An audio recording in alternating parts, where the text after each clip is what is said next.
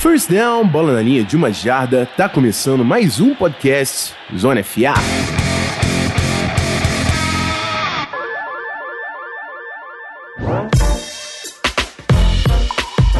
Fala rapaziada, Rafão Martins de volta ao podcast aí falando da semana 2 da NFL que tá voando nesse início de temporada.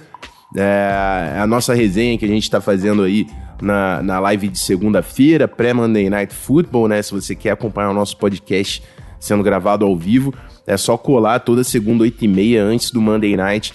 A gente está fazendo a nossa resenha no youtube.com.br canalzonefa. Lembrando também que na quinta-feira tem o Tailgate, que é o nosso pré-jogo do Thursday Night, na né? quinta-feira, 8 e meia. A gente fica na resenha também com o chat, vale a pena acompanhar. Não deixa de se inscrever no youtube.com barra canalzonefa. É, quero fazer um convite também antes de partir para o futebol americano, você conhecer o nosso grupo de estudos, o Whiteboard Zona FA, onde a gente consegue é, conversar com vocês sobre técnicas, fundamentos, a parte mais tática do esporte. São reuniões mensais comigo e com o coach Barandas é, via Discord. Se você tem interesse, é só acessar pelo seu celular picpay.me barra canal Zona FA. Lembra de seguir a gente no Twitter, no Instagram. E é isso.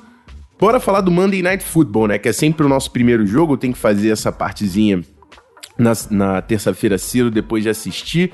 E vocês vão ver que na palpitaria, lá no final da nossa live, todo mundo errou, todo mundo apostando no Saints, mas o Las Vegas Raiders, primeiro jogo no, no Allegiant Stadium, né? E, e o Raiders vence o New Orleans Saints 34 a 24. É, destaque para o Derek Carr, que jogou muita bola nesse jogo. O ataque do, do Raiders é, foi muito eficiente, né? Sabia o que estava fazendo. Eles contam bastante com o jogo terrestre. É, o Josh Jacobs não, não chegou a entregar 100 jardas nesse jogo, mas teve 27 carregadas. É, o Jalen Richard foi, foi, foi decisivo, fazendo o touchdown numa terceira para 10. Adorei a chamada do Gruden. É, foi ousada, mas, mas funcionou e entregou. É, um cara também que eu quero destacar, o Darren Waller, né? Foram 103 jardas em 12 recepções, também teve o seu touchdown, 16 targets, 16 vezes o, o Derek Carr tentou buscar aí o Darren Waller. E para mim é um Tyrande que a gente não, não tá falando o suficiente do Darren Waller. A gente fala do Kelsey, fala do Kiro, fala do Ertz, é, Tyrants sim que merecem ser citados, estão no topo lá do seu grupo de posição, mas o Waller é um cara que cada vez mais fica difícil de a gente não falar desse nome no top 5 Tyrants da NFL. É um cara importantíssimo para esse ataque. Hunter Renfro, um cara inteligente achando espaços. Zay Jones com uma bela recepção marcou o seu touchdown também. Então é, é, um ataque que tá se encontrando e tem potencial. No lado do New Orleans Saints, né? É, a ausência do Michael Thomas foi sim muito sentida pelo Drew Brees. É, parecia que o Saints buscou. Né, eu senti a impressão que o Saints buscava muito os seus running backs, buscava muito check downs. É, inclusive, o, o, recebedor que teve mais recepções no jogo foi o Alvin Kamara, né? Nove recepções, 95 jardas, foi o líder em jardas terrestres e recebidas do New Orleans Saints. Então, sem Michael Thomas, o Saints buscando demais aí o Alvin Kamara, que entregou até certo ponto, né? Foram quase 200 jardas aí de scrimmage, dois touchdowns, mas não foi o suficiente para o Saints derrubar o Raiders é, no seu novo estádio. Parabéns, parabéns pro Raiders, um baita de um time. Eu falei no Twitter, tô subestimando demais esse Raiders e eu não vou fazer isso daqui para frente. Então é isso, bora falar dos outros jogos, né? Eu deixo vocês com a nossa resenha que foi feita no YouTube. E na semana que vem a gente está de volta é, comentando aí os jogos da semana 3. Lembrando, em quinta-feira, Tailgate, é, 8h30 no YouTube, antes do Thursday Night Football, pra gente fazer a resenha com, com todo mundo no chat. E é isso, simbora pros outros jogos da semana 2.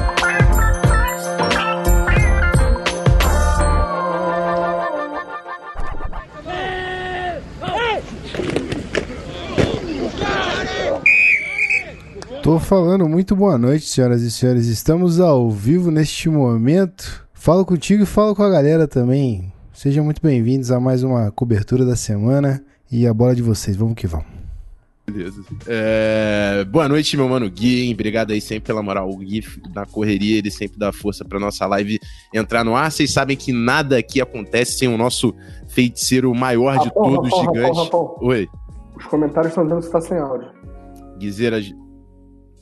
Então fechou, então fechou, Ah, então fechou. cai cai. É, a galera de vez em quando dá uma tropeçada, não deixa molhar o bico, pô, pelo amor de Deus. Mas é isso. É... Simbora então falar de rodada 2, né? Semana 2 da NFL Brasil. Vocês já estão vendo que tem uma trinca de respeito aqui, então a primeira coisa que eu vou fazer é apresentar esse gigante também. Começando por, por ele que tá no streak, então eu vou respeitar a streak. Dois podcasts seguidos aí do meu Mano Belt. Seja bem-vindo, irmão. Ah, um prazer estar aqui. É, boa noite, Rafão, Barandas, Gui, é, ouvinte. E é isso, cara. Rodada muito maneira. É uma pena com tantas lesões, mas enfim, tem muita coisa boa pra gente falar dessa semana 2 aí da NFL e vambora junto nisso aí. É isso aí. E o outro homem que era o homem da, da streak e teve uma leve ausência, mas está de volta, graças ao Odin, para ajudar a gente a falar bem do Cam Newton. E isso eu sei que ele quer fazer. Então seja bem-vindo, Coach Barandas, Bruno Barandas, meu irmão. Sempre um prazer, hein? Ó, tu não vem com essas porra de Odin, de coisa de viking, não, que eu já tô puto com Vikings assim. Mas sempre um prazer estar aqui, rapaziada, né? Como o Belt falou aí, muita coisa boa nessa rodada. Como o Rafael falou, eu vim aqui pra falar de Newton, eu vou falar de Newton, porque Newton merece ser falado, né? E é sempre um prazer estar com o Rafão, com o Belt, com o Gui aí, pra... Eu deixei a Streak morrer, mas a Streak vai voltar. Tamo junto. É isso aí, é isso aí. Ô, Belt, você- o pessoal falou que seu áudio tá baixo. Você consegue controlar isso nesse momento ou não? Olha, eu percebi. Eu posso tentar falar mais alto aqui, vamos ver. Tá. Senão, eu dou um minutinho aqui. Eu tô tentando dar um gás pra galera poder ouvir melhor. Então segue o barco Tá. aí. Se vocês conseguirem se, se comunicar, a galera vai ouvir já já melhor ele. Fechou. Deixa eu, deixa eu ir então pro chat enquanto a gente faz esses pequenos ajustes. Primeira coisa que eu vou falar também, você que tá chegando nesse vídeo agora, quer ouvir aí os nossos destaques da semana 2, já deixa o seu like aqui no nosso vídeo. Você que tá nessa live ao vivo e ainda não deixou o seu like, por gentileza, também fortalece com o like e deixa um comentário aí falando qual foi o seu destaque da semana 2. Deixa um comentário aqui embaixo, você tá, tá no chat também, vai participando aqui com o chat, pode ir mandando perguntas. Sabe que hoje a gravação é, é mais dedicada ao podcast, então a gente não consegue dar tanta atenção igual na quinta-feira, mas a gente tenta colar e dar aquelas fisgadas enquanto a gente comenta os jogos. E falando de jogos, vamos direto, né, para nossa semana 2. E eu vou começar, eu, eu vou dar, vou dar essa moral já direto pro, pro meu amigo Guilherme Beltrão, porque a gente teve um, um titular surpresa pintando aí em Chargers e Chiefs. E teve um menino, Justin Herbert, que surpreendeu muita gente e quase, quase aprontou para os atuais campeões aí do, da NFL. Fala então, Belt, o que, que aconteceu? Como é que foi esse Chargers batendo de frente com o campeão Kansas City Chiefs? É, Rafão, pois é, é para começo de conversa, assim, a surpresa foi até pra ele. Ele disse que ficou sabendo que ia ser titular 10 segundos antes do kickoff, coisas assim, muito rápido antes. O, o, o Mike Anthony falou assim: olha só, o, o Tyrod Taylor não tem condições de jogar, e é tu mesmo, amigo. Não sei se tu se preparou, eu não me preparei, mas você vai entrar, ok? Você vai resolver essa, essa bomba aí. Porque parece que foram colocadas injeções de é, analgésicos no Tyrod Taylor, ele reagiu mal no quadril, ele reagiu mal, teve uma inflamação e o peito, teve, uma, teve muita dor no peito no aquecimento. É, e aí essa decisão foi tipo muito rápida e o Justin Herbert parecia que já era um veterano na NFL logo no primeiro drive. É, primeira campanha dele como titular na NFL, como quarterback da NFL, né? Não precisa nem ser titular.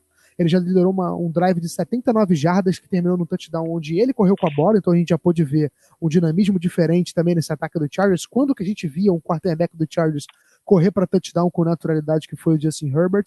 É, e depois do jogo, cara, ao, ao, longo do jogo, ele também mostrou muita maturidade. É, foi um cara que, apesar de alguns errinhos de, de precisão de passe e algumas decisões que a gente pode colocar na conta da inexperiência, foi uma estreia muito boa, fazendo boas leituras, segurando a bola em momentos corretos, sabendo proteger ela também, apesar do, da interceptação, que, como eu já disse, foi um erro de calouro, é, e também mostrando muita precisão nos passes, em alguns passes até que a gente ficou, eu fiquei, porra, animado, cara, uma, umas bolas muito lindas que o Justin Herbert fez, inclusive no touchdown que ele lançou é, na partida, foi um passe maravilhoso no fundo da end zone, ele lançou também uma linda bola pro Keenan Allen por cima do corner, É uma bola que só o Keenan Allen podia pegar, uma, um, um passe de veterano.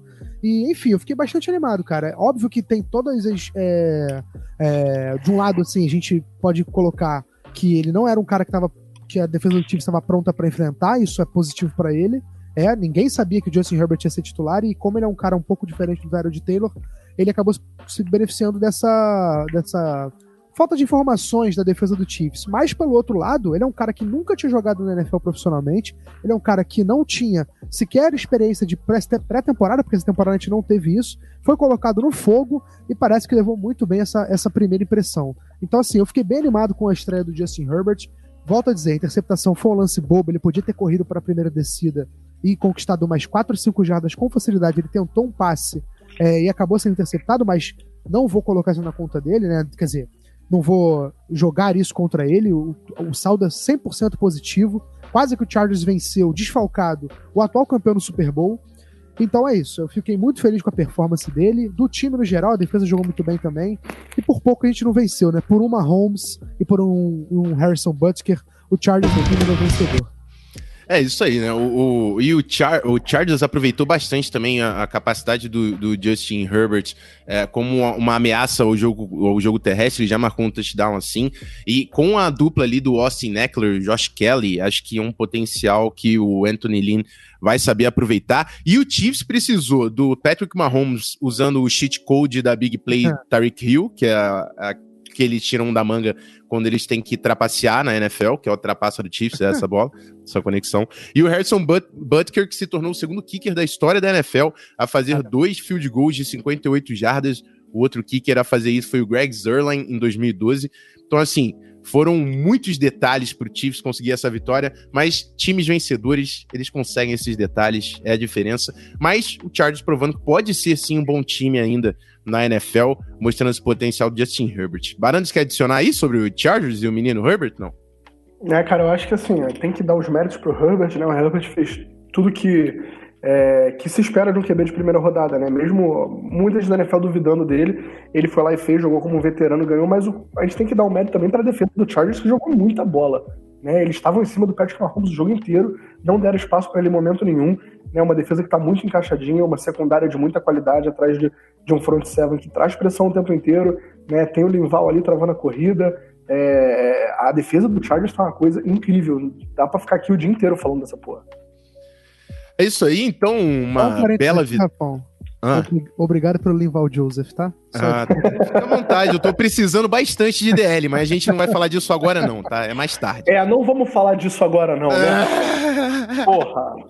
Vamos lá, vamos falar do seguinte, então. Eh, já que a gente partiu pra NFC North, eu vou passar a bola agora pro meu amigo Barandas pra gente falar do Green Bay Packers, que já mostrou em duas semanas que é o melhor time dessa divisão. Eu tenho alguns comentários também em cima desse jogo, mas primeiro Coach Barandas falando aí do Packers, deixa eu só pegar o resultado aqui na minha mão, que eu não sei de cabeça. Foi 42 Green Bay Packers, 21 Detroit Lions. Manda aí, coach. É, foi um jogo que me, eu, eu, eu, tinha, um, tinha um dinheirinho nesse jogo aí também, né? Me assustou no início, porque o Detroit saiu na frente, o Green Bay atrasou, mas depois é, foi vintage Aaron Rodgers. Né? Aaron Rodgers jogou muita bola nesse jogo, assim como jogou muita bola na semana 1 também é, botou o Packers no jogo debaixo da asa. O Detroit co começou a ensaiar um bom jogo no início, né, com seu jogo corrido muito forte, com o Kerryon Johnson atrás daquela L. A OL de Detroit é uma L de qualidade, consegue forçar bem o jogo corrido. Né, é, e no início do jogo pareceu que ia disputar. O Green Bay não estava conseguindo andar, forçando em cima do jogo corrido com o Aaron Jones, que não estava entrando muito bem. E do outro lado, como eu, como eu já falei, né, o jogo corrido do, do Detroit encaixando.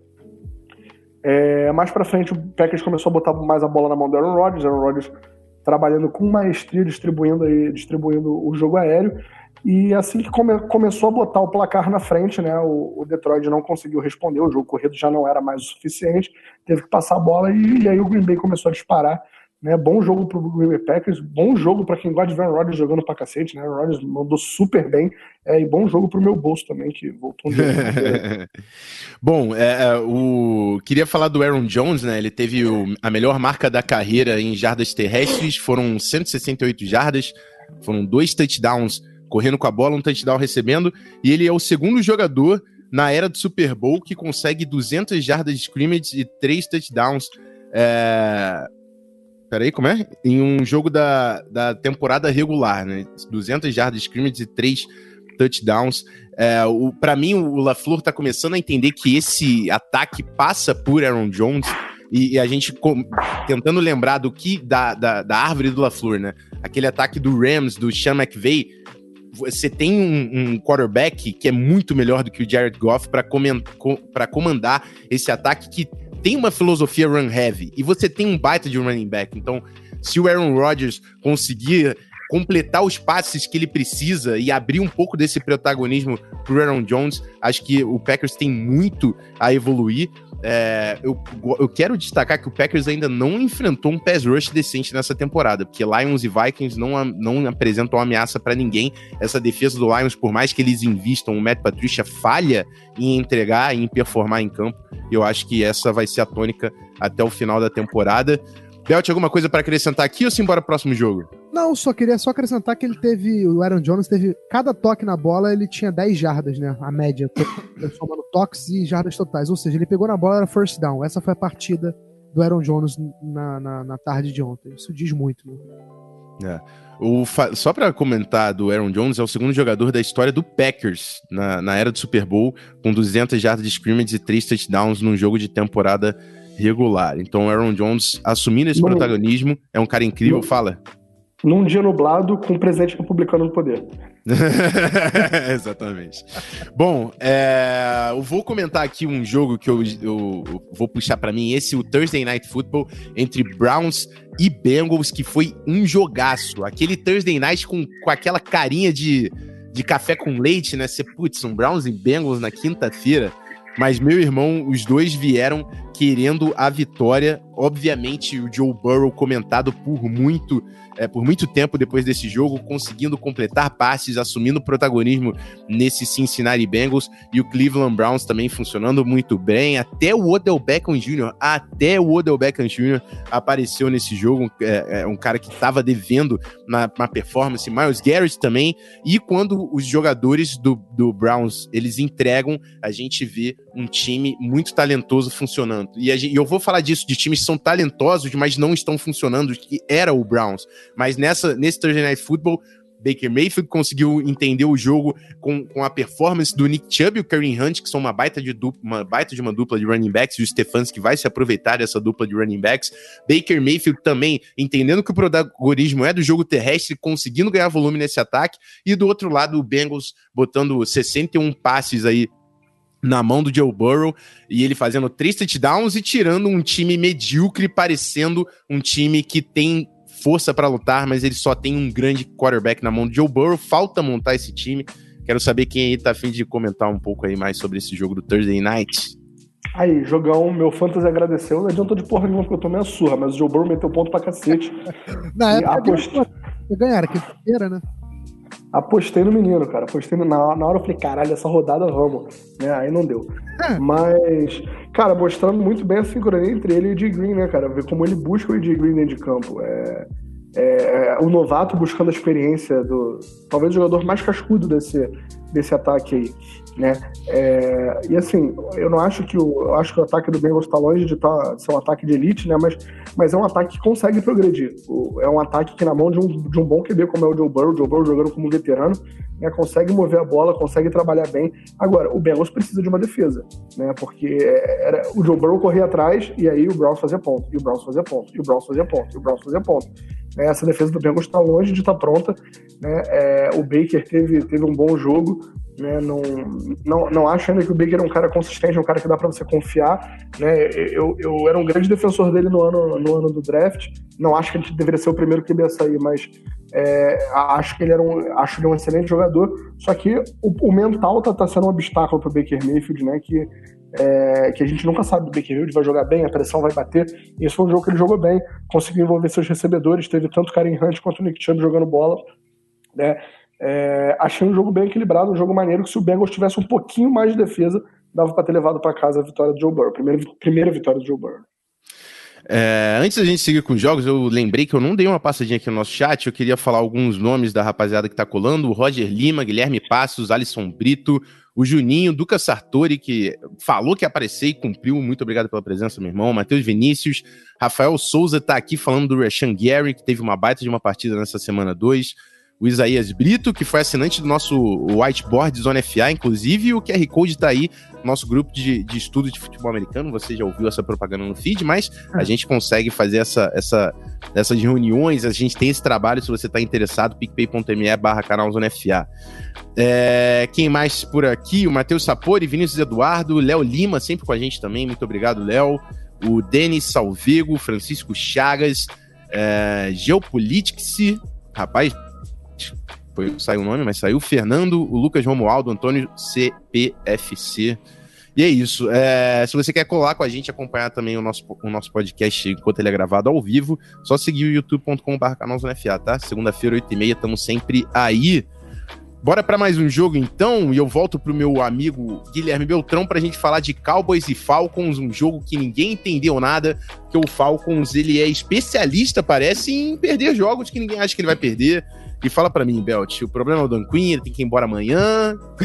Como é que acontece? Olha, eu não sei se amanhã, mas assim, me parece claramente que o problema é o Dan Quinn. É, não só, né? Não é só o Dan Quinn, mas ele tem parcela de culpa, porque me desculpa, amigo, você não pode abrir uma vantagem que o Falcons abriu, você não pode criar a distância no placar que o Falcons criou e a partida pro Cowboys. Você podia até ter, se fosse o caso de ser um time muito inferior, porque assim, o Cowboys deixou essa vantagem do Falcons aberta, porque começou com muitos erros, né? Nas primeiras duas campanhas perderam dois fumbles, um do Dak Prescott e outro do Ezekiel Elliott, e o Falcons capitalizou nas duas posses de bola. Então foi um começo muito atípico e, e, que não mostrou a realidade do jogo, porque a gente não chegou nem a ver como é que o Cowboys estava em campo. Foram dois erros individuais que prejudicaram o, elenco, o, o ataque do Cowboys. Porém, o Falcons não a ver com isso. O Falcons é, abriu uma vantagem muito grande no placar e não tinha como, não, não, não existia realidade que o Falcons é, que fosse aceitável o Falcons deixar esse placar ser, ser repetido. E, enfim, uma série de erros da, da, por parte de Atlanta é, foram colocando o Cowboys no jogo de novo, e aí veio a grande jogada, é, é, que talvez tenha sido o pior jogada, se a gente colocar como, como né, nesse, nessa ótica, né, que foi o onside kick recuperado pelo Cowboys, que foi um desconhecimento total da regra pelo time de especialistas do Atlanta Falcons. É, se não me engano, tinha o Hayden Hurst, né, o Tyrande, e mais algum mais dois jogadores na jogada. E o, o, chute feito pelo, pelo Greg Zerline, ele foi um chute onde a bola não, não foi chutada para cima, ela foi chutada, eles chamaram de watermelon kick, né, que é uma jogada que eles estavam treinando no, no, no, nos treinos, fazendo nos treinos, para usar específicas. E a bola foi devagarzinho, devagarzinho. Só que o, o, Falcons não sabia, esses três jogadores do Falcons não sabiam que o time que está recebendo a bola pode encostar a qualquer momento na bola que está sendo chutada. Eles esperaram a bola avançar as 10 jardas, e aí sim o time de. O time chutante, né, o time que estava chutando, podia tentar recuperá-la. E o Cowboys fez isso, recuperou a bola, conseguiu avançar mais 26 jardas depois da recuperação e chutar um field goal da vitória. Então, assim, uma derrota inadmissível para o Falcons, mas o Cowboys mostrou muito coração. É um time que evitou começar 0-2 na temporada, que a gente sabe que é muito difícil você recuperar um começo ruim, né? Então, uma, uma, é, um recorde de uma vitória e uma derrota, por motivos óbvios, é melhor que zero vitórias e duas derrotas, mas também o lado mental importa muito. Que o, o Cowboys ia ser destruído pelo lado mental se perdesse esse jogo. Mas conseguiu se recuperar e agora vai super fortalecido. Eu gostaria de destacar também uma ótima atuação do Sid Lamb, finalmente, né, chegando na NFL, teve uma estreia normalmente, obviamente, é, um pouco discreta, mas já teve mais de 100 jardas recebidas nessa partida. É, vai ser um grande alvo para o Cowboys no, durante a temporada. É um jogador super talentoso. Eu até estava vendo com os amigos da semana 1. Toda hora que o, que o Silema aparecia na televisão, eu falava: rapaz, vai ser bom. Presta atenção nele, ele vai ser a próxima estrela do NFL. Então, talvez ele tenha motivado esse iníciozinho aí de, de, de ascensão ao estrelato nessa partida. Então eu gostei muito da, da, da luta do Cowboys. O Mike McCarthy soube manter os jogadores acesos e ligados o jogo inteiro, porque esse começo é desanimador. Barandas pode dizer até melhor que isso, que você, ter, você montar um plano de jogo para a semana inteira, ver se o time sofrer dois fumbles no primeiro quarto, é para você ficar super desanimado. O time conseguiu mostrar um espírito de luta muito grande e o Falcons uma bagunça completa. É... O Cowboys perdeu a batalha de turnover por 3 a 0 e conseguiu ganhar a partida. O Rafão tem a estatística completa aí, né? Eu acho que ele, que ele separou que os times estavam 440 a 0 quando faz 39 pontos pelo menos, e não sete turnovers, que o Falcons conseguiu essa proeza. É exatamente isso. Desde 1933, times com 39 pontos e zero turnovers têm um recorde de 440 vitórias e zero derrotas. Depois do Falcons e Cowboys de ontem, é 440 vitórias e uma derrota, que é do, do Falcons. Ah. Cara, a instituição Atlanta Falcons tem que acabar depois dessa, cara. Não, porque depois de perder o Super Bowl da forma que perdeu, perdeu um jogo desse, onde o seu adversário teve três turnovers, você não teve nenhum. Os caras. Porra, não tem como, né? Não, eu ouvindo a gente falando, não, porque o Matt Ryan é parte do problema. Cara, o Matt Ryan teve não, 680 não, jardas, 4 TDs. Ele teve um rating de 126 ponto alguma coisa. Brother, na boa, tá na hora do Dan Quinn pra rua, trazer um cara com uma mentalidade nova, sabe? Tipo, não acho o Dan Quinn um mal técnico, né? Tanto que é, o Falcons produz, né? Mas precisa de uma mentalidade nova ali naquele vestiário. Tipo, acho que o Falcons perde, é, perde muito jogo por falta de botar o pau na mesa, sabe? Tipo, é, de, de, assumir. Nós somos os brabos, nós vamos jogar esse jogo. Né? Fechar o jogo. Parece até o Celtics. Bom, é, eu vou deixar isso para lá porque eu tô muito nervoso com essa série, tá? Então não vamos falar de NBA nesse momento e vamos continuar falando de futebol americano. E eu vou puxar agora o Barandas para falar do que todo mundo tá pedindo, porque a gente tá em 9 horas e temos mais 15 minutos. Eu quero garantir que o nosso coach hoje vai falar de Patriots e Seahawks. Que se você não assistiu esse jogo, a primeira coisa que eu vou falar para você fa fazer é assistir, por favor, esse jogo. Cam Newton num nível incrível e Russell Wilson em nível MVP. E é incrível ter a, a, Uh, ser abençoado de poder ver Russell Wilson contra Cam Newton e Pete Carroll contra Bill Belichick, isso acontecendo em 2020. Eu tava precisando de um jogo desse de futebol americano. fala para mim, fala para mim, Barandas. É, é, tá animado com Cam Newton? Eu sei, apesar da derrota, fala um pouco sobre esse jogo. Para começar, o duelo mais velho da história da, dos coaches da NFL. É. Nunca dois coaches tão velhos se enfrentaram, né? A soma de idade. É, é, e assim, óbvio que eu tô animado com o Cam Newton, né? O Cam Newton tá jogando fino da bola, claramente vai ser o MVP da liga, o Patriots vai ganhar o Super Bowl, vai dar tudo certo esse ano, né? É, clubismo. Não, brincadeira, né, eu, eu, sou, eu sou clubista, mas eu tenho limite. É, mas acho que o Newton realmente tá, numa, tá num belo track para ser comeback player of the year. Acho que, tipo, isso aí tá, tá bem encaminhado. É, fala primeiro do, do Seahawks, né? O Seahawks jogou o que se espera do ataque do Seahawks, né? É, Russell Wilson aí como top 3 QB da liga. A gente pode ficar aqui discutindo se ele é o segundo, se ele é o terceiro, né? Mas top, top 3 com certeza. É, jogou o fino da bola, distribuiu bem os seus passes. É, o jogo corrido entrou bem no início do jogo, conseguiu punir a defesa do Patriots, que é uma defesa muito frágil. Né? Eu, é, eu acho que o Patriots jogou mal na defesa, não, não só por falta de peças, mas eu acho que o Patriots entrou com uma, entrou com uma estratégia errada. Né? É, claramente o Patriots entrou para parar o jogo corrido do Russell, parar a possibilidade do Russell Wilson correr, né? jogando muita zona, é, simplificando, tentando jogar two gap para parar o jogo corrido. Só que esse não é, não é a defesa do Patriots, né? A defesa do Patriots é uma defesa que tem jogado um gap, atacando gap, não, não tem mais aquele nose tacklezão como tinha, por exemplo, o Dennis Shelton no ano passado. Né? Então, fez muito bem na primeira rodada, jogando, atacando os gaps né? e redirecionando a corrida para os linebackers fazerem, fazerem a jogada não foi o que fez e foi punido. Né, o Patriots jogou com um corpo de linebacker muito leve. Né, hoje só tem o Jawan Bentley aí como linebacker de referência. Estava jogando com o Adrian Phillips, que o Belt sabe muito bem aí, jogou no Chargers. É, é um bom reforço para o jogo corrido? É, mas jogar dentro do box como segundo linebacker não dá. É muito leve, né? E, e foi punido também por isso. Né? Acho que também era uma opção para tirar o jogo corrido do Russell Wilson, ter um cara leve ali, mas não funcionou. Foi um jogo para o Adrian Phillips esquecer que ele não teve bem no jogo corrido, não marcou bem os running backs, né? Tomou dois passes de dois targets é, e um TD. Né? É, a secundária entrou com os matchups esquisitos. O Gilmore não estava no Metcalf no início, o Jonathan Jones estava marcando o Tyler Lockett, o Jace Jackson não jogou o jogo inteiro, ficou entrando, saindo, marcando Tarente. Aí no segundo tempo, o Patriots deu uma ajustada.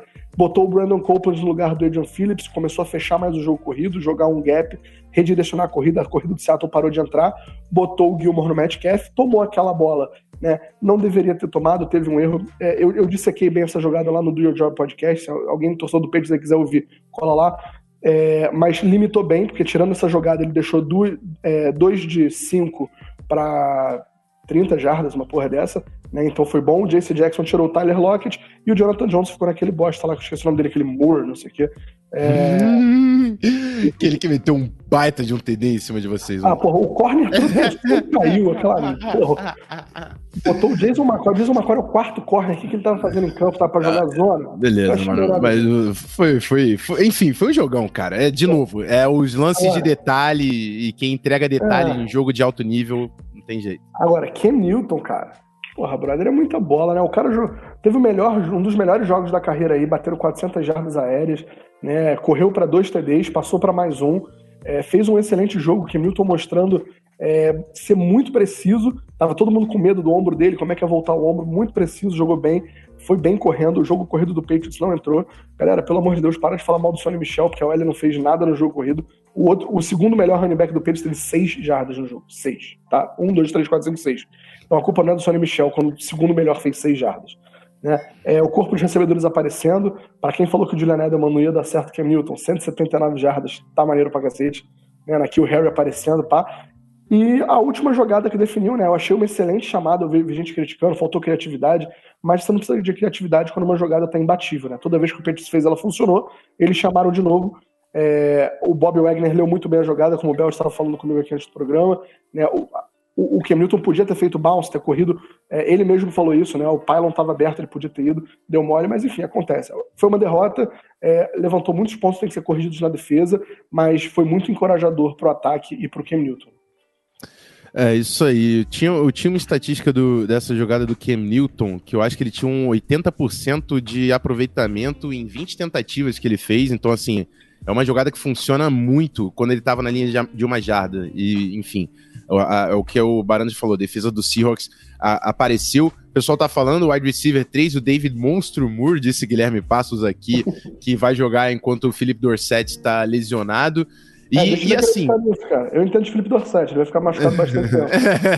e o Schottenheimer, cara, para mim o, o, o, melhor é que o Schottenheimer tá deixando o Russell Wilson pegar o protagonismo desse ataque. Ano passado, para mim, correu demais com a bola, escondeu o Russell Wilson e agora tá confiando. DK Metcalf aparecendo junto com o Tyler Lockett. Acho que esse ataque do Seahawks vai deixar o time em muitos jogos e esse pode sim ser um time que vai surpreender bastante a gente aí na NFC, mas tem outro time aí da divisão também que a gente vai falar que tá jogando muita bola. Fala comigo, Gui. Posso, posso só dar um, pequeno beat?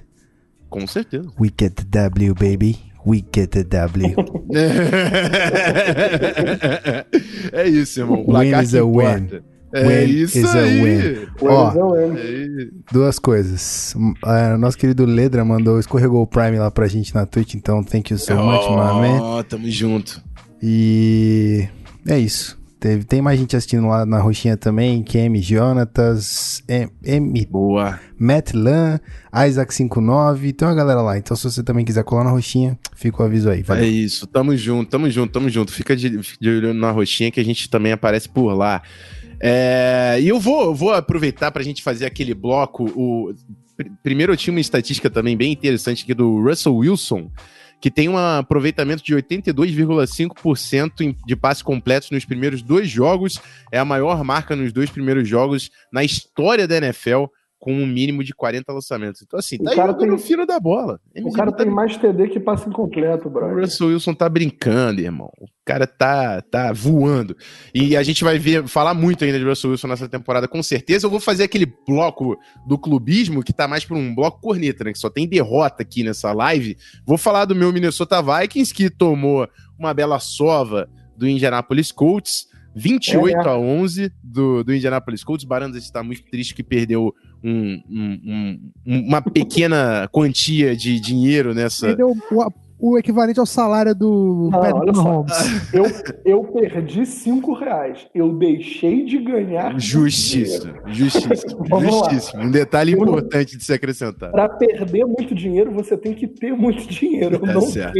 Tá ótimo. Tá muito bem colocado aqui pelo nosso querido é, Bruno Barandas, mas eu quero falar o seguinte: o jogo entre Indianapolis Colts e Minnesota Vikings não tem muito para se assistir, porque o Colts poderia ter feito muito mais pontos que de fato fez, porque o Minnesota Vikings tem uma DL completamente inoperante, que não consegue gerar pass rush e muito menos segurar a melhor OL da NFL que eu coloquei na off-season. Não acho que estão jogando no nível de melhor OL da NFL, Indianapolis Colts, mas tem um ataque que é funcional É, e o Jonathan Taylor conseguiu assumir aí as carregadas do, do Marlon Mack e ser bem eficiente nesse jogo. Ultrapassou a marca de 100 jardas, marcou o seu touchdown é, também correndo com a bola.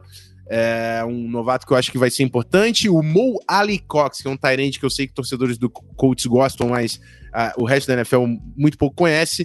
Fez 111 jardas em cinco recepções, expôs a, a secundária do Vikings que essa defesa, desculpa, Colt Zimmer, mas é a pior que eu vejo desde que eu, eu, eu tenho o Mike Zimmer como head coach, e eu não acho que a gente tem personnel para sair desse buraco, porque a gente não tem cornerbacks e a gente não tem pass rush, e eu já falei, a gente sempre fala em montagem de elenco, o que importa na defesa. Essa equação vai dar errado sempre, irmão. Você não tem pass rush, você não tem secundária. Eu espero o Vikings perdendo muito mais jogos. E tem uma pergunta aqui Cadê? Do. Do Knight. O Vikings está na briga pelo Tank for Trevor. Já tô torcendo por isso depois dos dois primeiros jogos pífios e humilhantes. É, eu acho que o Gary Kubiak, se continuar nessa, nesse play call ridículo. De, falando do, do, do, ataque, inclusive, eu vou fazer um momento corneto. Desculpa, tá, gente? Sei que eu tô me alongando um pouquinho. Fica à vontade. Mas assim, é, num ataque onde a gente perdeu o Stephon Diggs e a gente tem que achar os nossos playmakers, o, o Gary Kubiak não alimenta o Dalvin Cook, é, o Kirk Cousins só confia em Adam Thielen e ele insiste que o Labizzi Johnson merece snaps, mesmo dropando um monte de passes. Você deixa o Justin Jefferson, first rounder, no campo, na, na, primeira semana, numa fourth round, numa quarta descida decisiva, foi uma, uma bola longa no TJ Sharp. Então, assim, de nada adianta talento, amigo, se o seu time não tá funcionando para protagonizar o talento. Você está completamente perdido nesse ataque, Eric Kubiak. Sinto falta de Stefanski. Mike Zimmer não tem jogadores para fazer a defesa funcionar. Será um ano longo para o Minnesota Vikings. Parabéns para o Indianapolis Colts que venceu um jogo. Eu espero ver muitos adversários do Vikings vencendo os jogos. Fala, Barantes. Posso só falar sobre a questão do tanque aí que o Knight fica, falou? Fica à vontade. Cara, se você torce por você não torce pro tanque, cara. Isso não existe. Para de torcer pro teu time perder, cara. Torce pro teu time dar a volta por cima com os jogadores que ele tem. Ele tem um bom QB, ele tem jogadores de qualidade. Agora, o que precisa é, torce pro teu time se movimentar para uma troca, para trazer alguém pra DL torce pro teu time se movimentar e botar a porra do Justin Jefferson para jogar. Essa história de eu tô torcendo pro meu time tomar uma surra e perder 14 jogos de temporada, não existe. Eu não consigo entender quem torce pro seu time perder, cara. E, é. e assim, eu consigo entender muito menos ainda a organização que, que é, bota o seu time para perder, sabe? Você perde vestiário, você perde credibilidade com os jogadores. Isso, isso não, assim, me desculpe, eu não consigo entender o torcedor que torce pro seu time perder. Tá? Torce para o seu time fazer boas escolhas e girar em torno do que ele tem. Que a base do Vikings está aí. Tem wides de qualidade, tem um puta do running back, acabou de renovar, tem um bom QB. Né? Agora, precisa melhorar a secundária, precisa trazer um DT para parar o jogo corrido, né? Precisa, precisa fazer algumas movimentações, é isso. O Patriots também é. precisa trocar para, os trocar para os linebackers, trazer de repente um nose tackle aí, fazer alguma movimentação. Agora, eu não vou torcer para o Patriots perder para ter a porra é. do Trevor Lawrence. E, é, e assim também, semana 2, né? Por exemplo, o Bears tá 2-0, mas eu não acho que o Bears é um baita de um time. A gente vai falar de Bears ainda aqui nesse, nesse jogo. Então, assim, não é, não é o fim do mundo, mas eu acho que o, o a, a, defesa do Vikings vai ser um problema muito grave nesse ano. Eu não acho que o Vikings vai ser um time que compete é, Desculpa, eu não acho que o Vikings esse ano compete nos playoffs. Eu acho que o Packers é o time que chega nos playoffs. Mas, mas assim, eu também não torço, obviamente, por um tank. Mas é uma possibilidade. Vamos ver o que o, o, que o nosso Vaicão entrega aí pela frente, né? É, são 9 e 11, eu acho que a gente só vai ter espaço para falar em mais um jogo nessa live. Um ou dois, eu vou, eu vou escolher dois aqui. Primeiro eu vou chamar o Belt para falar. Eu sei que não estava na nossa lista, Belt, mas eu quero se você conseguir falar pra gente de Cardinals e Washington Football Team, porque o menino Kyler Murray tá jogando um altíssimo nível. E eu tenho dois nomes que eu tô torcendo, porque eu não posso torcer pro Vikings, porque eu não acho que o Vikings ganha, e pra eu torcer tem que ter esperança. Eu não tenho esperança nesses caras. Então, tô torcendo para dois caras aqui, ó. Em cada conferência. Na AFC, desculpa, gente, já pedi desculpa no Twitter, eu estou torcendo pro Cam Newton. E na NFC, eu tô torcendo pro menino Kyler Murray, que tá jogando o fino da bola, assim, se o problema era achar o DeAndre Hopkins, se tinha algum, alguma dúvida dessa, dessa conexão, é, não tenha nenhum problema, porque ele só está achando o DeAndre Hopkins e correndo com a bola e fazendo esse ataque do, do Cliff Kingsbury é, marcar muitos pontos. Eu estou muito empolgado com o Kyler Murray. Eu quero saber de você, Guilherme Beltrão. Olha, Rafão, eu tô nesse bonde também, viu? Eu tô nesse bonde, inclusive eu acho que o Kyler Murray, ele é um cara que é, ele tá evoluindo muito rápido. Ano passado já foi uma boa temporada de calor para ele. Esse ano ele já é um cara muito mais maduro. E, e, sim, cara, esse casamento entre ele e o DeAndre Hopkins tá, tá funcionando de maneira perfeita. Parece que um nasceu para jogar pro outro.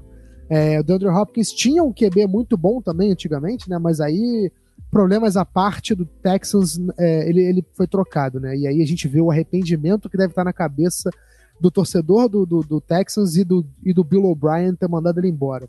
Mas enfim, quem não tem nada a ver com isso é o Cardinals, que foi lá e buscou o melhor jogador da NFL na posição e tá dando fruto do trabalho. O Cardinals é um time muito legal de assistir. Eu ainda não consegui assistir ao vivo a um jogo do Cardinals, porque sempre bate com o jogo do Chargers, mas eu tô louco para conseguir ter essa oportunidade, porque é um time muito legal de assistir. O Kyler Murray, sim, é um jogador muito, muito, muito legal de assistir e muito dinâmico. É, e tem tudo para continuar aí. Eu acho que é muito cedo para falar de qualquer coisa, de premiação individual, mas o Kyler Murray está construindo, sim, um, um currículo para tentar argumentar para a gente falar de MVP. Por enquanto é do Russell Wilson, né? Porque não tem, nem, não tem nem como não ser de outro. Mas se os dois mantiverem esse nível de performance, não vai ser um absurdo alguém querer escolher o Kyler Murray como um dos melhores jogadores da temporada. Esse é, esse é o tamanho do, do nível que ele está alcançando. É isso aí. Do lado do Washington, Chase Young, mais um jogo conseguindo sec, Landon Collins com uma interceptação em um sec, a defesa é, é tá em um, um, processo de construção, mas na batalha do Wayne Haskins e Kyler Murray, o playmaker estava do lado do Arizona Cardinals, isso faz toda a diferença. Eu vou chamar aqui o coach Barandas para a gente fazer o último jogo antes aqui do nosso Monday Night, e, e, depois a gente continua essa gravina offline, porque eu não vou ocupar o, o espaço aí do Monday Night da galera. É, coach Barandas fala para mim de Niners e Jets, Jimmy G lesionado, um problema aí pro, pro San Francisco 49ers, mas o Raheem Mostert que fez um touchdown de, de, de mais 75 jardas é, recebendo a bola na primeira, na primeira semana, agora correndo com a bola. O running back do Niners continua é, jogando em alto nível e como, como você está vendo aí o, o, finalista da NFC, né, o campeão da NFC no ano passado, conseguindo aí mais essa vitória mesmo desfalcado. É, a gente falou de Jimmy Garoppolo, né? Mas o 49ers caiu que nem mosca. Nick Boza tá fora da temporada, confirmou agora. Sim. Né, é, rompeu o ligamento. É, o próprio Morse se machucou e saiu do jogo também. É, teve mais alguém que saiu do jogo, agora eu não lembro quem Solomon foi. Thomas. Solomon Thomas se machucou e saiu do jogo. O Dibu Samuel já não está jogando. É, o George Kittle também não, não jogou o esse partido. O Sherman também. É, então, assim, o 49ers está caindo, né? Tá, tá, tá ruim o negócio lá. Hum. Né? Mas, assim, não existe problema que não seja resolvido contra, uma partidinha contra o Adam Gaze, né? Porque a Adam Gaze é aquela ali, né? Tipo, é tipo. É, é, tipo ganhar do Vasco, né? Tipo, não ultimamente, que o Vasco tá, tá, tá mandando bem a beça, o coração tá batendo forte. Né? Mas, porra, ganhar do Adanguês é sempre uma coisa muito fácil. Ou técnico para não saber usar as peças que tem, cara. Ou cara para não saber. Não ter a menor ideia do que tá fazendo. Né? O Jerick McKinnon veio bem do banco, conseguiu meter um TD longo. O Jets conseguiu permitir eles converterem a terceira para 30, né? Que o Jerick McKinnon correu para 55 jardas. Puta que pariu, cara. Como é que isso aconteceu? Né? É... É, o Nick Mullins entrou, conseguiu terminar o jogo aí sem, sem entregar a paçoca, né? Tipo, o, o 49ers continuou correndo bem a bola, né? O, é, a gente sabe que o jogo do 49ers não depende tanto de você botar a bola na mão do QB e esperar que ele seja o salvador da pátria. Né? Você corre muito bem a bola, você tem o Tevin Coleman correndo, você teve o Jerick McKinnon que entrou bem, é, tem uma L muito boa correndo ali atrás, porra, Trent Richards. É, não, desculpa, é... Caceta, como é que é o nome do left tackle? Trent Williams. Trent Williams. É, meu L preferido, esqueci o nome dele. É, Trent Williams jogando pra cacete, a defesa mandando muito bem, né, mesmo perdendo as peças, conseguiu parar o Jets. Não que seja uma tarefa difícil, mas parou o Jets, era o que precisava fazer. E agora é reagrupar para na semana que vem é, ver quem vai estar tá saudável, quem vai estar tá disponível para ir para o jogo, né, para o próximo desafio do 49ers.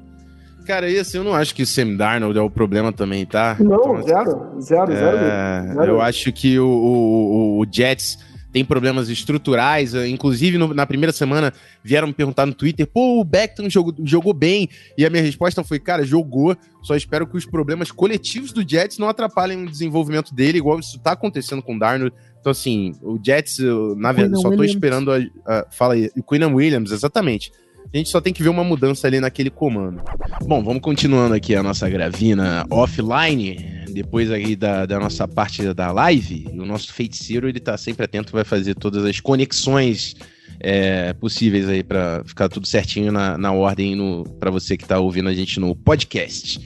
Então vamos continuar aqui com um jogo do, do menino Tom Brady, então. Eu vou chamar de novo o Bruno Barandas para falar do Tampa Bay Buccaneers, que venceu o Carolina Panthers. Eu acho que a principal notícia do jogo é o Carolina Panthers com o CMC lesionado, né? Acho que vai perder até seis semanas. Eu vou con confirmar essa informação. Mas fala pra gente aí, o, o, o Barandas, o, o, Brady conseguindo aí sua primeira vitória frente a um Panthers desfalcado e que muita gente esperava que não faria frente ao, ao Bucks mas que infelizmente também sem CMC a gente não podia esperar muita coisa. O que, que você achou desse jogo? Foi, só, eu acho que eu não falei placar, 31 Buccaneers, 17 Carolina Panthers. É o Tampa Bay Buccaneers, né? Uhum. Que é, começou bem no jogo, começou acelerado, né? O Tom Brady entrou bem, é, entrosou aí com o Mike Evans, coisa que não tinha rolado na semana 1. É, foi o diferencial aí que botou o Bucks na frente, né? O Ronald Jones continuou liderando o backfield no início do jogo e aí pra, mais para frente a gente começou a ver o que todo mundo já esperava, né? O Rojo perdendo oportunidades e Leonard Fournette é, aparecendo, né? Tendo dois TDs aí.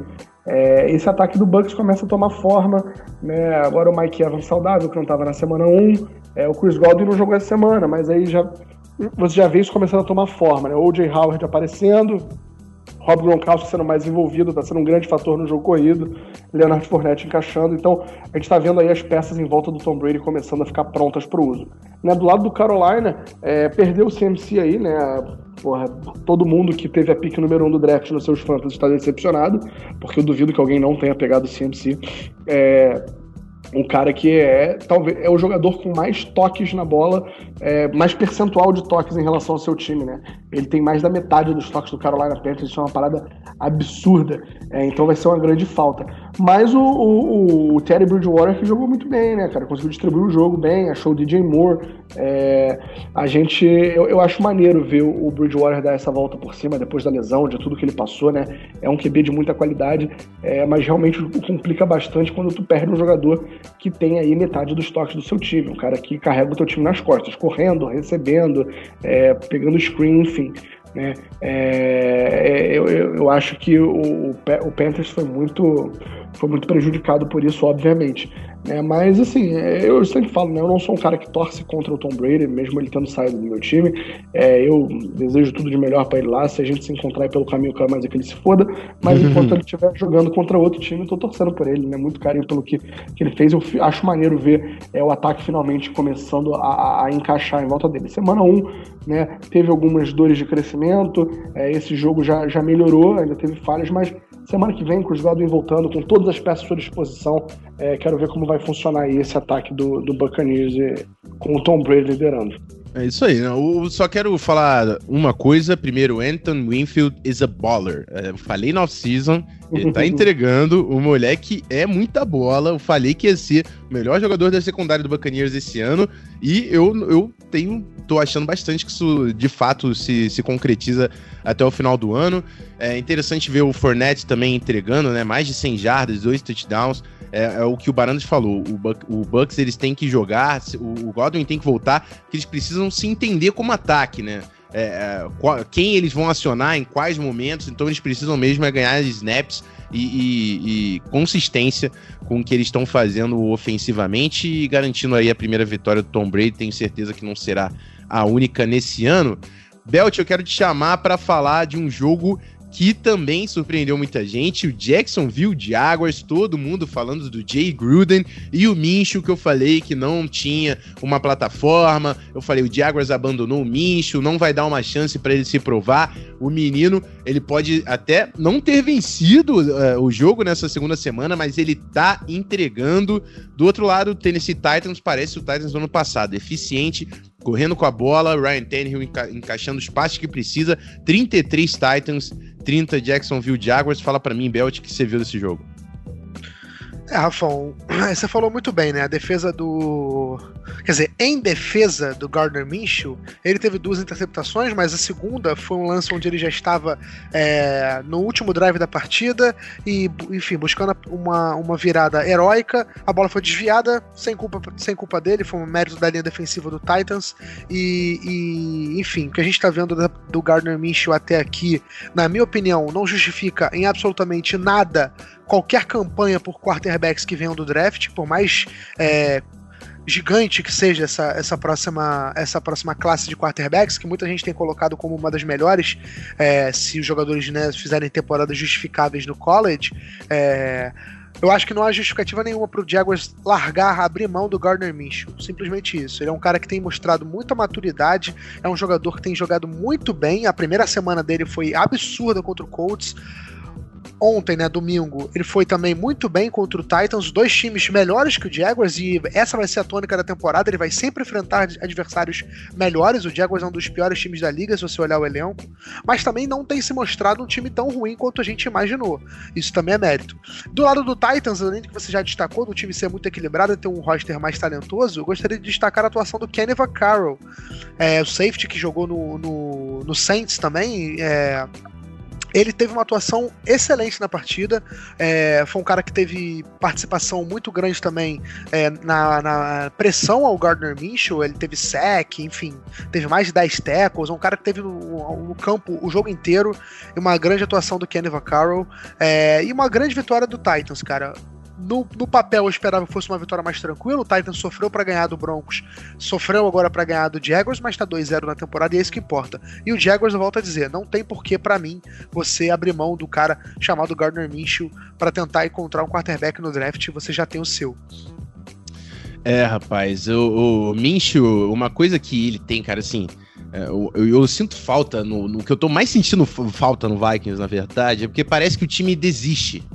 E não é como se o Vikings não tivesse talento, tem alternativa, falta sangue. Irmão, o Mincho, ele tá tá travado o jogo todo, ele tá querendo jogar, irmão. Dá para ver que o, ele tem um fogo, sacou? É? Ele tem aquela raça, aquele sangue. E, meu irmão, isso é tão importante quanto o talento, muitas vezes, principalmente quando você não tem um time é, totalmente estruturado, que é o caso dos Jaguars, né? Que tem buracos. É, imagina se tivesse Kalai Campbell e Yannick Ngakwe lá, né? Então, é, é, é, eu, cara, eu também vou acompanhar o Minshew, porque ele tá entregando Against All Odds, eu vou, vou acompanhar de perto. É... Bora para um próximo jogo aqui, falar do Giants e do Bears. Eu acho que também a principal notícia desse jogo é o Giants com o Saquon Barkley fora da temporada, ligamento do joelho. É... Enfim, se, se existia qualquer upside de temporada no Giants, sem o seu sua principal arma ofensiva é um time que olha diferente para a temporada, né? É, é, é, é, o grande a grande válvula de escape desse ataque. O Sterling Shepard também sofreu uma lesão nesse jogo. Não sei se, é, se perde semanas ainda, porque uh, foi uma lesão, parece, no dedo do pé. Não sei o, o, quanto que isso de fato vai afetar o futuro dele. E o Chicago Bears talvez seja o pior time 2-0 da, da, da NFL, assim, porque o Bears venceu quase venceu um Lions. Não, quase não. O Bears venceu um Lions, mas quase perdeu por causa de um drop lá do DeAndre Swift. Então, assim, contra o Lions que a gente fala de ser tão inoperante, o Bears quase perdeu aquele jogo e venceu de 17 a 13 esse New York Giants desfalcado. É, o Mitch Trubisky com dois touchdowns e alguns belos passes, mas também duas interceptações. É, para mim, é, não acho que Trubisky é um se mostrou um grande quarterback, nada disso. O Bears está conseguindo vencer jogos apertados. É, acho que esse Bears é, é, não é tão ruim assim quanto a gente esperava, né? Quanto a gente esperava, não. É, para mim, não, não ia competir pela divisão. Talvez seja o time que consiga fazer frente é, pro, pro Packers. Desculpa, vou refazer aqui. Vou ter que editar, porque fazer frente pro Packers é uma coisa que o Bears não vai fazer. Bom, acho que o Bears talvez é, no segundo esteja no segundo escalão da divisão à frente do Vikings por ser minimamente operante com o seu time. É, mas também não duvido que a gente veja Nick Foles mais para frente e um jogo apertado que nenhum desses dois times vai estar tá batalhando por muita coisa lá na frente. O Bears vence essa partida. Alguém quer falar desse jogo? Eu acho que não tem muito mais pra adicionar nesse jogo, né? Não, mas o, assim, dá. O, o, o Trubisky tá jogando melhor que a temporada passada, né? Tipo, isso é. é. Cara, ele não tá sendo brilhante, ele não tá justificando ser a pick número um do draft e tal, mas é, ele, ele tá jogando melhor do que ele jogou no passado. Né? É, é, um, é, um, é um teto baixo para superar? É um teto baixo. Mas o que sempre se falou do Trubisky foi, ele, ele joga mal o jogo inteiro, no quarto quarto ele acorda. Ele tá parecendo jogar acordado o tempo inteiro agora. Né? Tá buscando o resultado. Tem limitações que são difíceis de, de, de superar, mas ainda assim tá, tá entregando alguma coisa que não vinha entregando no passado. Né?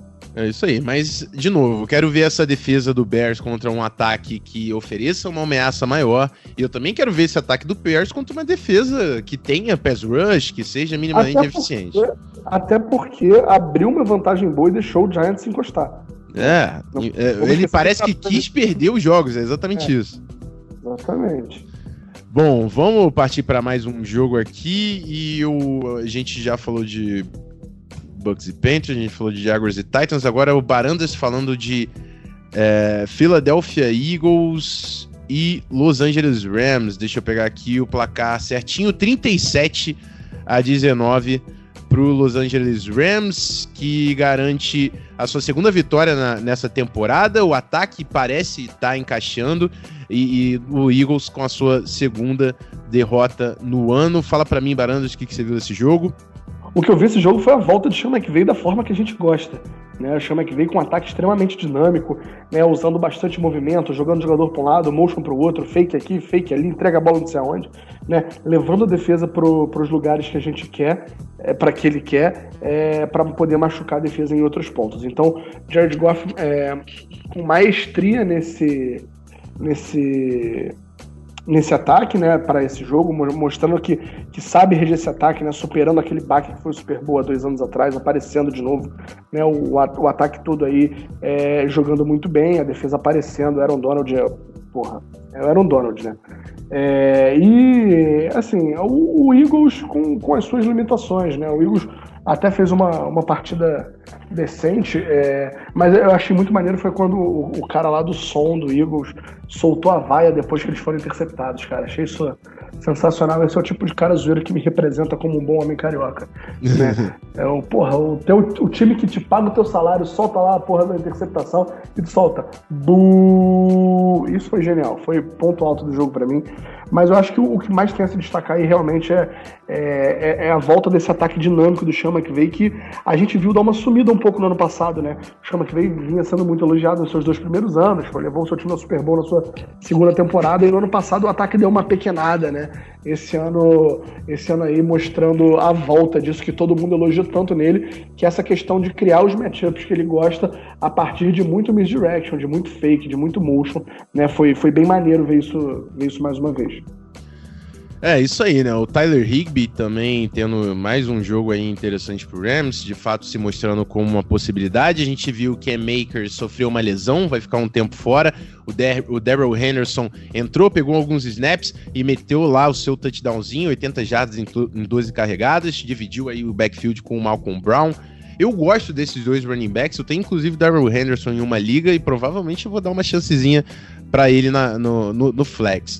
E, e o, eu acho que assim, o Eagles é um, um time que o, também, de novo, playmakers, a, a gente precisa ver playmakers aparecendo e o Carson Wentz precisa entregar. Eu sei que a linha ofensiva tá remendada, existem seus problemas ali, mas o Carson Wentz precisa levantar esse time. O Carson Wentz não era um cara que a gente esperava é, naquele modo operante, estilo que, que a gente sempre fala do Kirk Cousins, né? O cara que ele ele não vai carregar o seu time, mas ele pode te levar lá se tudo tiver muito bem construído. Não, o Carson Wentz era um cara que estava jogando em nível MVP, que ele estava entregando, o, eh, carregando o time. E, e, eu tenho certeza que o Eagles espera esse nível de performance para ele.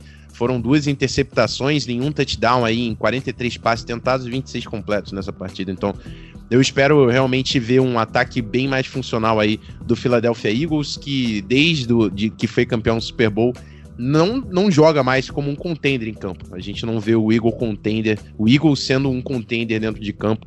É, mas, de novo, segunda semana, sem overreact, pode ser um time que se constrói aí durante a temporada E, enfim, vamos acompanhar.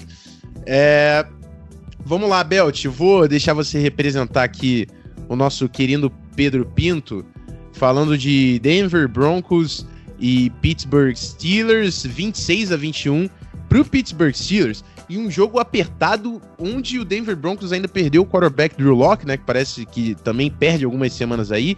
Mas o Jack Driscoll entrou e jogou até melhor do que o Drew Locke estava fazendo em campo. E conseguiu deixar o Denver Broncos aí é, dentro do jogo. Pittsburgh Steelers, para mim, tinha que ter amassado o Broncos, não fez, mas garantiu a sua segunda vitória na temporada. Segue invicto, 26 a 21 Pittsburgh Steelers. O que, que você viu desse jogo, Belt? Olha, Rafão, eu vi o Steelers é, com. Como eu, vou, como eu posso colocar? O Steelers, ele de um lado da bola, ele está praticamente perfeito. A defesa dos Steelers é uma das melhores da NFL. É, tá performando em altíssimo nível, nível Steelers padrão que a gente está acostumado a ver uma defesa fortíssima. Mas o ataque dos Steelers eu acho que tá deixando um pouco a desejar. Tá faltando aquele é, instinto para matar o jogo, né? Faltando um, um pouquinho mais de tranquilidade para os Steelers para matar os jogos. A defesa tá colocando o time numa situação de o ataque precisa acabar com o jogo, deixar o jogo né, sem alcance do adversário, mas os Steelers pela segunda semana seguida não conseguem fazer isso e os jogos ficam apertados de forma desnecessária. É Porém, do lado do Broncos, cara, eu não, não preciso nem dizer. Eu acho que o Broncos. É difícil você fazer qualquer análise de, de performance quando você tem tantas lesões afetando o seu time. É, o Drew Locke, numa jogada onde ele poderia ter jogado a bola um pouquinho mais é, um pouquinho antes fora, ele tentou ficar com ela e acabou é, sofrendo sec, caiu em cima do ombro, teve uma lesão. Não foi uma lesão gravíssima, mas vai tirar ele de fora de campo por, um, por, uns, por umas semanas. É, o Jeff Driscoll entrou e fez o que se esperava dele, um jogo burocrático, sem muito brilho, mas que manteve o Broncos no jogo. Só que o time de Denver vai ter que ir atrás de um quarterback para pelo menos essas semanas que o Drew Locke tá fora, porque são, são apenas dois QBs no, no, no roster e, e, precisa de um, ter, um terceiro cara aí. Não sei se vão querer um titular, alguém no mercado não faz sentido, mas o, o Jeff, Jeff Driscoll é, foi um cara que conseguiu botar o Broncos no jogo, mas não dá para esperar muita coisa dele. Não, o Jerry Judy também saiu lesionado, mas depois voltou. É, o Sutton tá fora da temporada, Cortland né? Sutton, exatamente, Cortland Sutton, que é o recebedor mais talentoso desse Broncos até agora, é, é o cara que tá fora da temporada com uma lesão no, no ligamento do joelho, então o Broncos é um time que tá sofrendo demais com lesões. É, o, pela primeira vez eu posso dizer que um time da AFC West não chamado Chargers está se destruindo por lesões. Mas, enfim, eu acho, acho que o Steelers está no caminho certo de um lado da bola. O Steelers precisa agora encontrar um, um modelo para o seu ataque para não deixar jogos teoricamente fáceis é, ficarem apertados, porque o Steelers pegou dois quarterbacks, é, três, né? Se a gente colocar o Jeff Driscoll nessa discussão, que não são de elite na NFL. Podem ser o Daniel Jones e o Drew Locke mais pra frente? Podem, mas não são hoje em dia.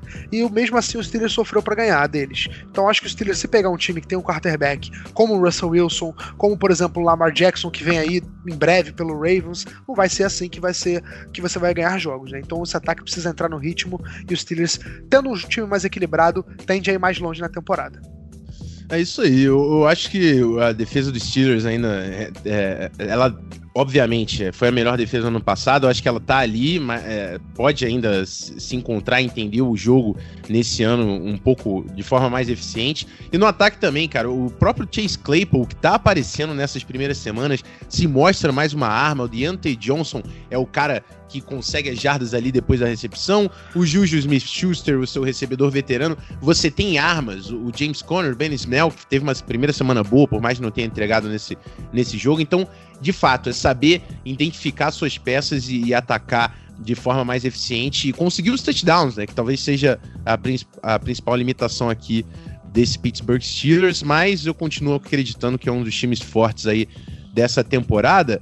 O problema de, é um, aí a gente passa para o rival do Pittsburgh Steelers, é o outro time nessa divisão que tá passando carro em todo mundo, é, vencer por, por dígitos duplos é normal para esse Baltimore Ravens que venceu o Houston Texans no placar de 33 a 16.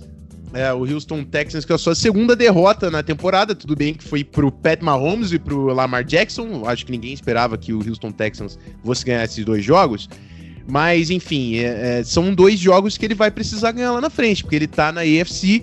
Então, se ele espera sucesso nessa temporada, ele tem que bater Ravens, ele tem que bater Chiefs, senão você tá jogando por o que exatamente, né? Houston Texans. Não sei também, que com um time que troca o DeAndre Hopkins, eu não sei exatamente o que tá pretendendo, a gente não entende muito bem.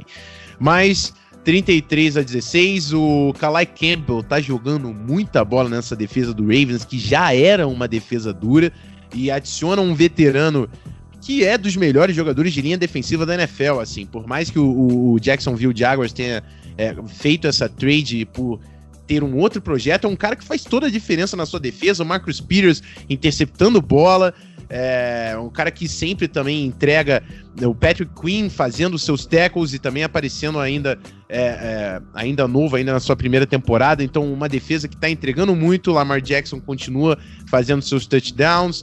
É, J.K. Dobbins também aparece como uma opção nesse ataque. Então é o time no ano passado com mais alguns nomes para você prestar atenção e isso faz o Baltimore Ravens continuar muito perigoso nessa temporada. Deshaun Watson entra aí realmente com perspectivas bem limitadas. Eu até é, é, consigo ver potencial nesse, nesse, nesse time do, do Houston Texans, mas a linha ofensiva não conseguiu entregar nesse jogo. O jogo terrestre é, foi pífio. É claro que eles ficaram atrás e tiveram que passar muita bola, mas enfim.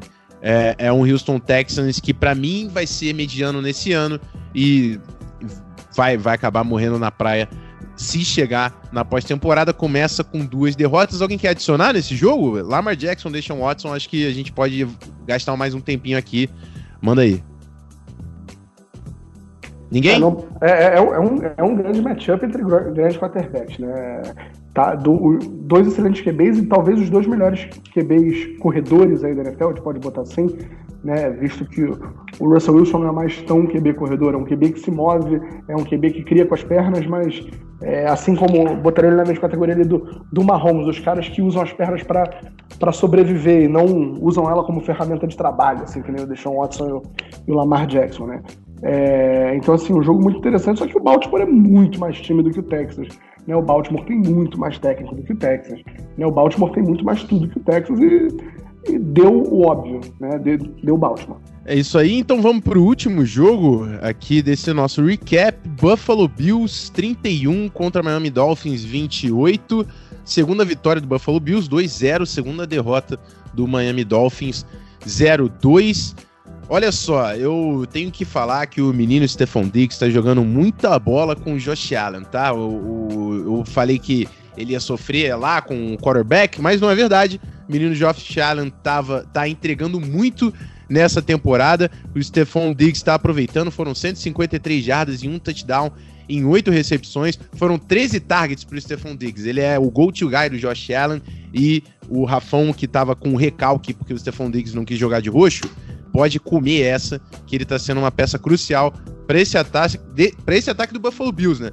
Que tem uma defesa que fez bastante, performou muito, muito bem no ano passado, precisavam mais do ataque. O ataque agora tem armas, acho que ainda pode sim se encontrar para ser mais eficiente. Josh Allen, 417 jardas, 4 touchdowns, muitas big plays. O ataque terrestre ainda pode produzir melhor. Do outro lado, Ryan Fitzpatrick, dois touchdowns, foi sacado três vezes aqui. É, o, o, destaque para o Mike Gesicki, o Tyrant, que está jogando muito bem nessas duas primeiras semanas. Mas é, nesse confronto aí de divisão, o Buffalo Bills levou a melhor. É, fala. Ele fez uma recepção ontem. Eu vi. Uma mão, nossa, a, a bola foi alta atrás dele, ele conseguiu consertar. Sabe qual, qual o lance que me lembrou? Eu não sei se vocês estão ligados, uma The Cat do Calvin Johnson, quando era no college, que ele, é, eu acho que foi exatamente uhum. a mesma rota. Ele estava fazendo uma drag, voltou e esticou. Foi, foi bem parecida. A diferença é que a do, do Gesicki foi mais no alto, né? Sim. Foi incrível esse lance, foi incrível é, O Rafael, só acrescentando aqui, eu acho que foi o melhor jogo da carreira do Josh Allen, sabia?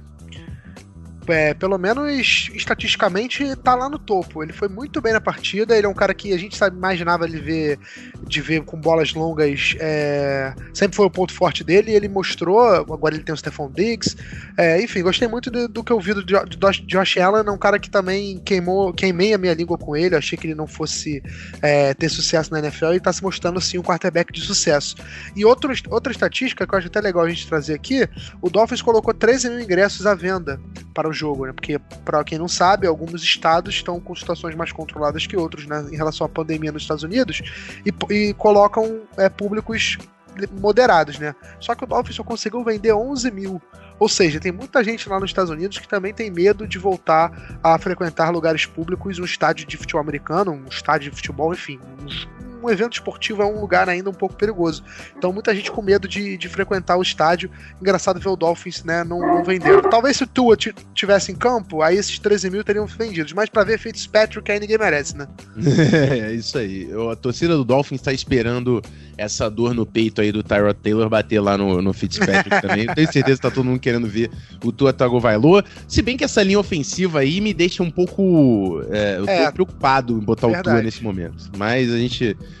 a gente vai ver o que acontece aí nesse futuro. É isso, a gente fechou os jogos essa semana 2. Vocês já ouviram lá no intro também é, a minha, o meu recap sobre o Monday Night Football entre Raiders e Saints. Então é isso. Lembrando que quinta-feira, 8h30, Tailgate Zona FA. E aí é só aquela resenha com o chat fazendo esquenta para a semana 3 do nosso Thursday Night Football.